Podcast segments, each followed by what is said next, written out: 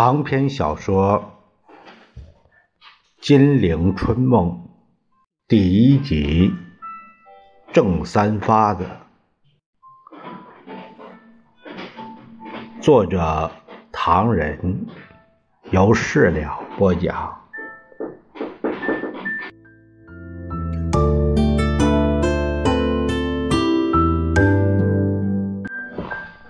第二十八回。蒋介石北伐耍权术，独立团出兵建奇功。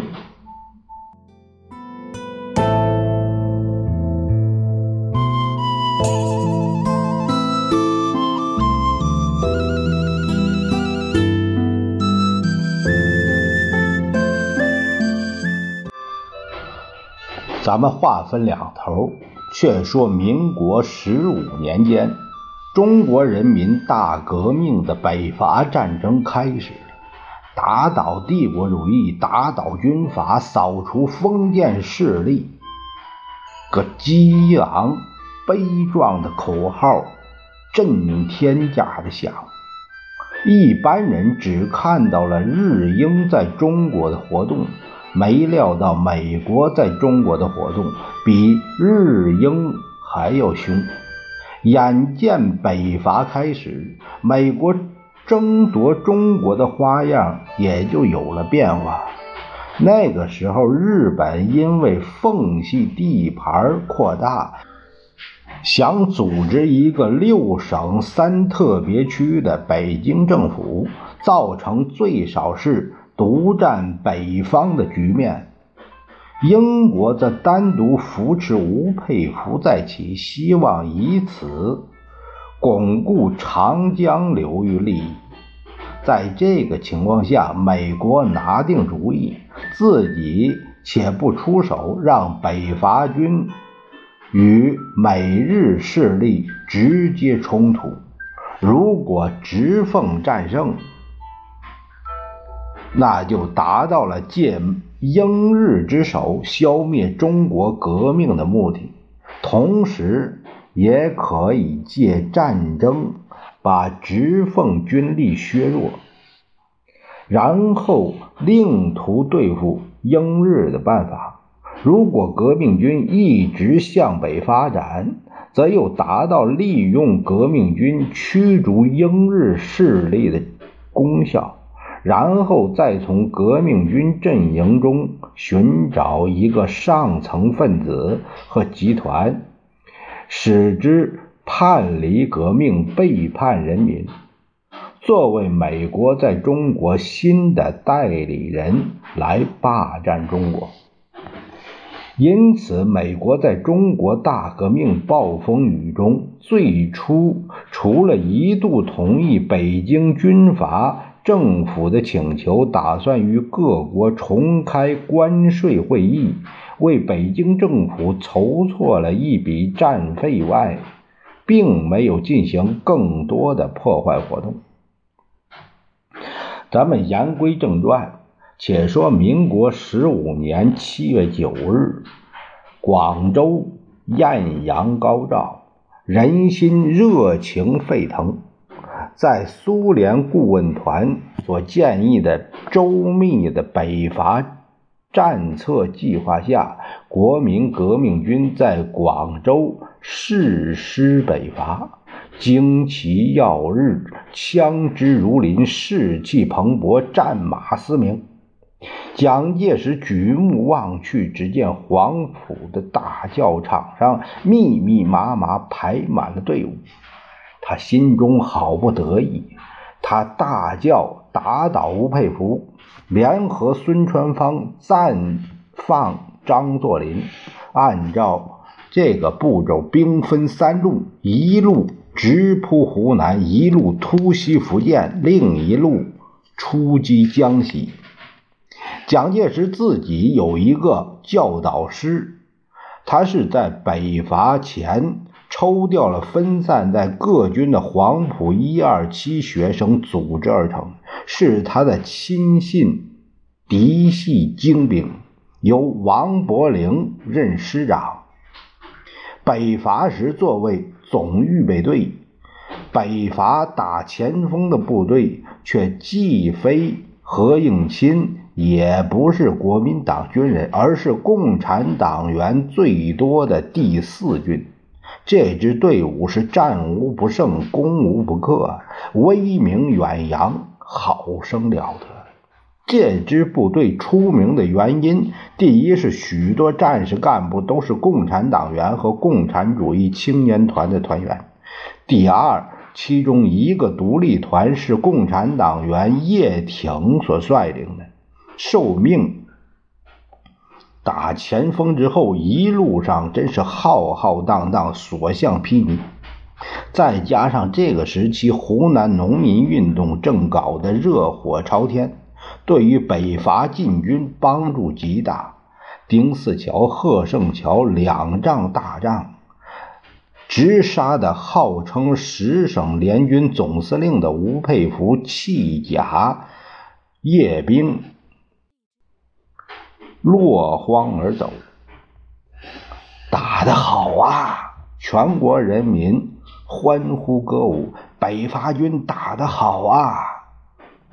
真打得好啊！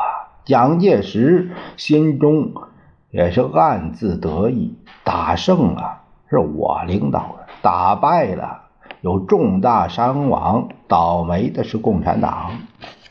然而叶挺的独立团并没有倒霉，他所向无敌，打得北洋军阀抱头鼠窜，使整个第四军赢得了铁军的称号。那时，第四军由副军长陈其玉率领，张发奎、陈明书两师以及叶挺的一个团。另外，李宗仁率领的第七军也同第四军一样打前锋。北洋军阀还不知道这是蒋介石耍的把戏，真正打硬仗的地方看不到。一个正牌党军，正是流传着一句话那样说：还没有碰到蒋某人的正牌党军，已经如此厉害，不知正牌党军狠到如如何的地步啊！七月初，叶挺独立团一开始就建立了奇功。省港罢工工人的宣传队、卫生队随军出征，湖南工农群众热烈欢迎，农民自卫军还直接参加战斗，平诸路工人也自动驱走军阀部队，四分战斗，叶挺独立团击溃顽敌两千多人，首先占领了利陵。李宗仁也利用平江农民协会的组织，由农民自卫军解决了吴佩孚一个团的人，攻击了长乐街，见到进攻岳阳。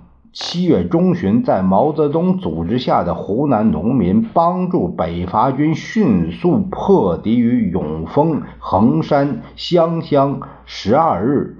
占领长沙，正因为粤汉路上的两湖战场是吴佩孚主力所在，势需动员群众力量，才能克敌制胜。因此，蒋介石就利用中共打硬仗，想达到利用北伐消除一切反蒋势力的目的。他认为北伐并非真正挖去一切军阀的势力，解散其军阀军队以及政权，仍在于消除一切反蒋势力，还要把他们收纳过来，壮大自己的声势。于是，一到湖南，也首先收容了唐生智，改变为第八军。占领长沙后，蒋介石慷慨激昂，发出一个出师誓言。他说：“吴贼，这就是吴佩孚所知为号召者，绝为讨赤。夫讨赤乃帝国主义用以对抗全世界被压迫民族，破坏世界革命联合阵线之口号也。赤为何意？苏俄及赤党为赤军，赤之表示其群众之赤血，换得其国家独立自由之代价也。解放人类之痛苦，保障人民之利益，以民众为基础，而推翻其党治之余党，反对国际帝国主义，实行废除不平等的条约，而全世界十二万万五千万人谋求解放者，帝国主义口中之赤化者，实则革命之民众耳。政府为民众化之政府，军队为民众化之军队，民众化之国民革命军拥护多数被压迫之人类，即使云赤和贤和宜？从无贼之意，举凡爱国者皆斥之；为求中国自由平等者，皆斥之。反对军阀及帝国主义，皆斥之；崇义至今，则举五四万万爱国之同胞，皆斥之。无贼敢为帝国主义走狗，愿为民众为朝臣，其口吻故应如斯。然吾爱国同胞，则非揭破无贼之阴谋，声讨无贼之罪恶。不足扩其山货人民之工具也。说的真痛快，叶挺不胜感慨。怎么？蒋介石心里暗笑，真是痛快。叶挺重复了一遍，痛快极了。蒋总司令该听见很多人说过，北方军阀。和一切反动派帝国主义教唆之下，他们反革命的名誉不是反斥，而是讨斥。如今你在出师宣言，痛快淋漓说得明白，拥护多数被压迫之人类，即使云赤，何嫌何疑？宠无贼之意，凡爱国者皆斥之，为求中国自由平等者皆斥之。好好，蒋介石不安地搓搓手，急忙岔开话题。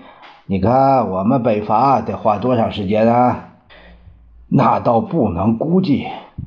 叶挺笑了笑，不过获得胜利毫无问题。内有民众欢迎，外有苏联帮助，仁者之师所向无敌。独立团和友军所以捷报频传，主要的是这个。拿吴佩孚的枪械人数来说，这一点或许他比我们还多。叶挺他告辞说：“总司令的出师言宣言太好了，下午独立团又将出发。总司令的出师宣言士气为之奋发，我保证不辱使命。”我听说中共中央今天。有一个第五次对时局的宣言，蒋介石起立送他。呃，已经发出了吗？说些什么？我还没有看过。叶挺戴上军帽，听说是号召各阶级革命群众巩固革命的联合阵线，推翻国内军阀和帝国主义，与总司令的出师宣言完全一致。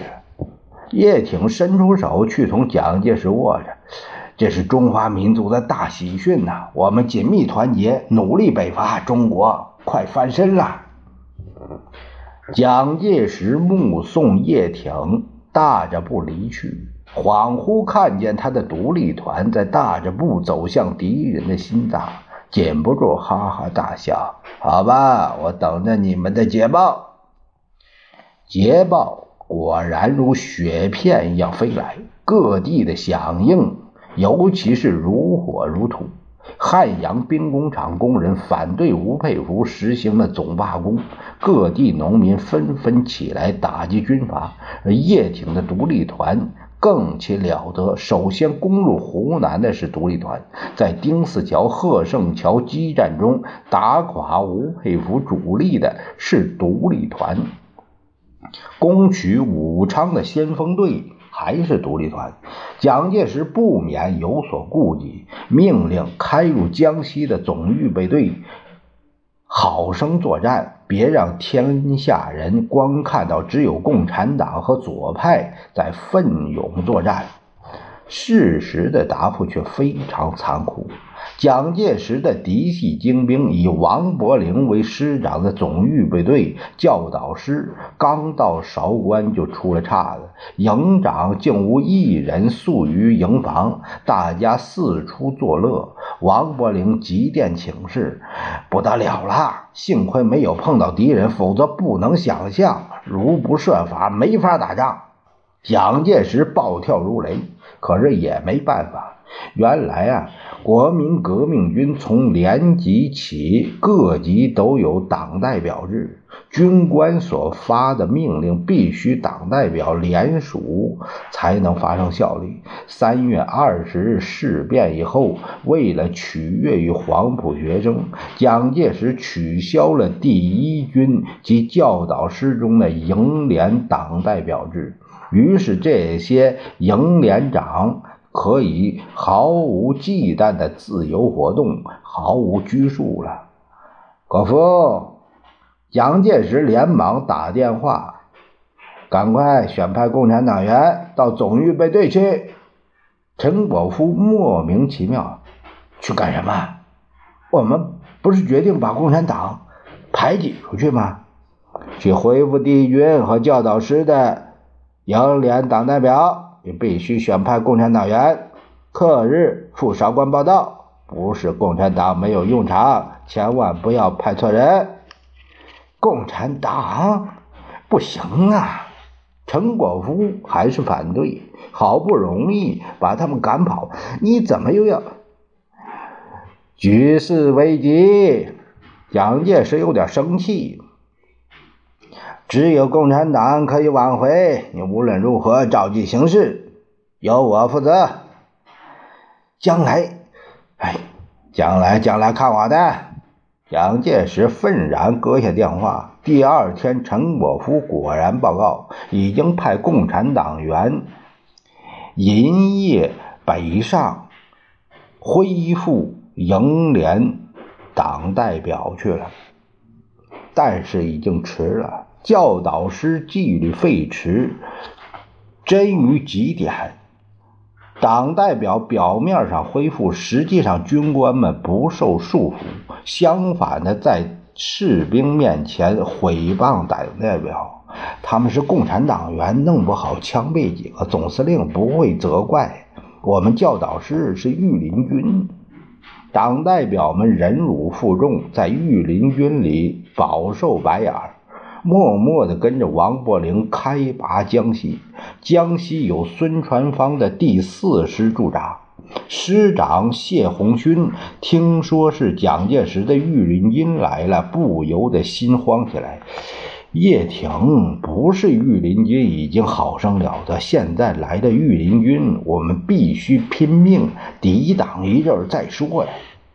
谢红军抱着个必死之心，没料到御林军光看不中吃，一经接触，全军覆没。孙传芳部队喜出望外，追奔逐北。可怜几位营连的党代表都都不明不白，悲愤寻难。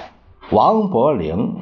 仅以申免教导师由蒋介石派任的党代表缪斌跑得也不慢，两人一口气奔向总司令部，面无人色。我不怪你们，蒋介石反而安慰他俩：“你们运气不好，吃了败仗，胜败呢兵家常事，以后小心点就好了。”接着。要军需拿出三千块大洋，往王伯龄面前一搁。伯龄，当然知道，这一次你们这样做法，按照北伐军纪，两个人是要枪毙的。唉，可可是，我下得了这个命令吗？输的，蒋介石面孔一沉，拿去，法令，三千块够你使用，到日本避避风头去吧。眼望着王柏林千恩万谢，抱着三千块龙洋走出大门，缪斌悄悄地问：“那我是不是？你留着。”蒋介石反剪着手踱了几步：“外面有什么风声，我替你担当。你可以跟旁人说，教导师的失败由师长王柏林负责。反正王柏林去了日本，不用怕，我也不会处分你。”那我，你升官吧。蒋介石奸笑了一声：“我派你升任第一军副党代表，党代表本由汪精卫兼着，反正他干不了。哎，你替我好生照料。”妙斌没料到因祸得福，喜滋滋的谢过蒋介石，就到第一军走马上任去了。作为蒋介石御林军的第一军，两个师已经被王伯龄输光了。另外还有三个师，由军长何应钦率领，原来在东江留守。何应钦看见妙斌到来，不由得皱眉呀：“小道士，你一来，我可倒霉了。为什么？”妙斌装着不懂。别叫我小道士，那难听啊！你在王伯龄那儿法术失灵，又来害我。原来呀，这个妙斌原名叫丕成，他的父亲是无锡南城门口的老道士，因此人家都叫他小道士。以后曾经钻进宋美龄的夹带。红过一阵儿，抗战开始后就荣任日寇阮义下的新民会会长，做汉奸的资格比汪精卫还老。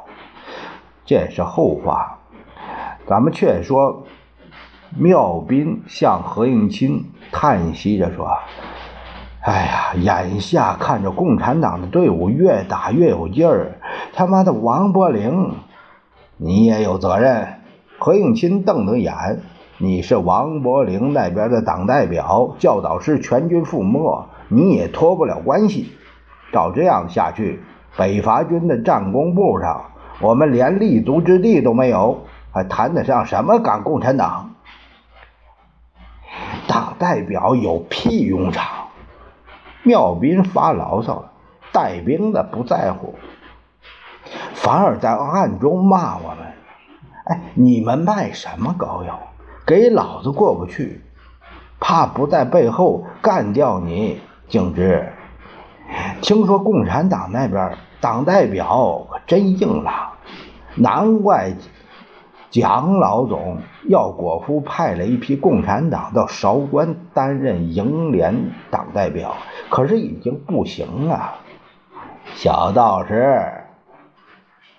那你到独立团去好了，那那 别开玩笑。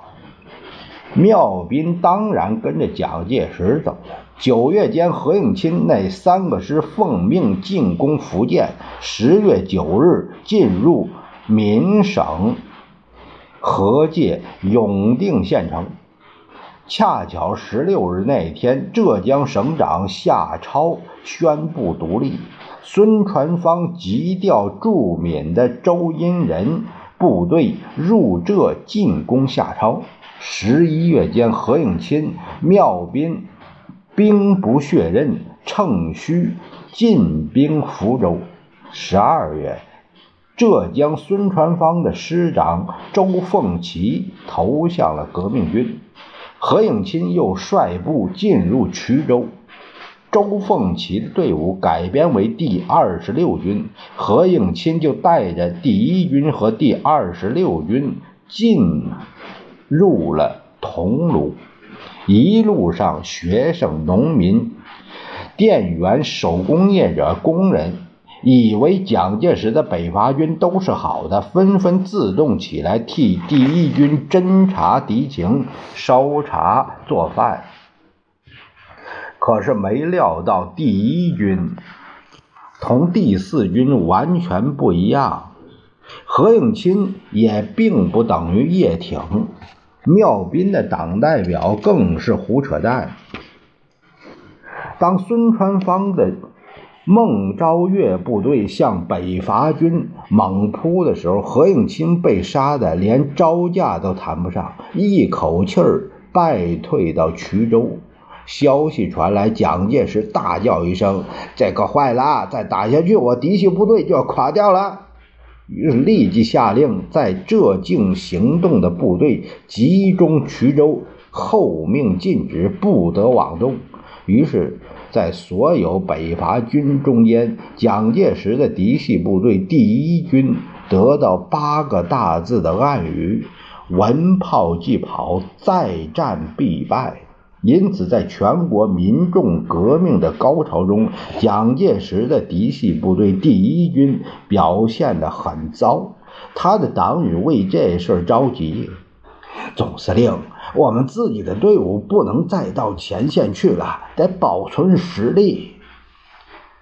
你们不用怕，蒋介石胸有成竹。北伐军是全面的，第一军受我指挥，其他各军。还不是一样听我命令？共产党打得越好，对我们帮助越大。这中间当然有很多微妙问题，你们不用管，我自然会应付。为今之计，如何把军阀队伍收编过来，作为我们自己的部队，这倒是一件大事，别让共产党倒了便宜。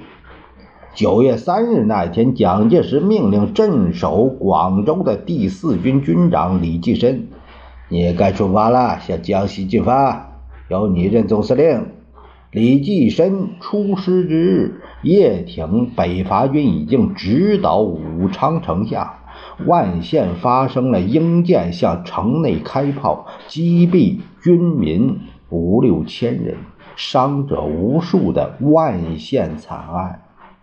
使北伐部队奔奋填膺，作战更为奋勇。九月六日，孙传芳发表通电，说：“革命军如果进攻江西，势将与之周旋。”九月六日，孙传芳再发出最后通牒，限蒋介石二十四日内把他派去进攻江西的部队撤退。退出湖南，李济深部下认为笑话，振臂高呼：“干掉孙传芳！”乒乒乓乓就打起来了。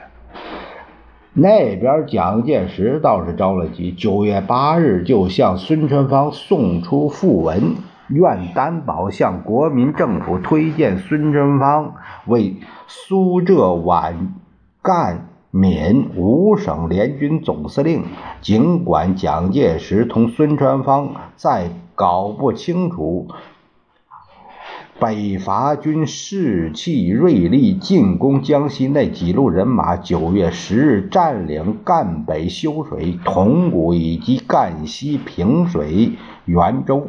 九月二十日，第三、第六两军袭击了南昌。工人、学生、预备队做内应，南昌迅速被占领。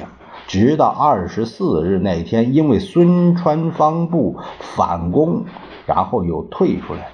十月三日，第七军由湖北攻入了德安、高安方面，这个革命军又进逼南昌。十月十四日，第八军进攻武穴。二十七日，第四军由武汉方面分兵，以第十师入西江助战。十一月四日，攻下九江，八日再克南昌。行了，蒋介石哈哈一笑，放下捷报，拿出孙传芳的一个求和电报，当即发出两个电报。命驻在江西的北伐军暂时停止在西江的战争。一方面派出专人到高安去同孙传芳的代表商谈和平条件。同北洋军阀有密切关系的郑学、郑克、黄福、张群，同各个帝国主义打过交道的王正廷，那时都肩负江浙大老板的使命。相继出入于蒋介石的幕府，他们都精通中国封建统治术，成天在研究对付左派的大计。眼看着蒋介石同孙传芳再要举行和平谈判，不免赞扬恭贺一番，咱们按下不提。于是蒋介石收编军阀部队政策又一次建筑实施。北伐军由八个军扩充到四十个军，但北伐军原来的素质已经丧失殆尽。在同一时期中，李济深出师江西固然顺利，九月七日进攻湖北的叶挺，呃，这些北伐队伍也占领了汉阳。渡江直取汉口，汉阳兵工厂工人为了响应革命军，曾经罢工。但汉阳为北伐军占领后，全体工人们立即复工，为革命军制造军械。吴佩孚逃向了孝感。武昌由刘玉春率部顽抗。九月十日。福建方面也燃起了革命的烽火，而最使人心振奋的一件事是，冯玉祥从苏联回国，在苏联顾问团与中共党员邓小平、肖明等帮助下，誓师五原，就任国民联军总司令之职，发表宣言，誓师入陕，宣布全军加入国民党。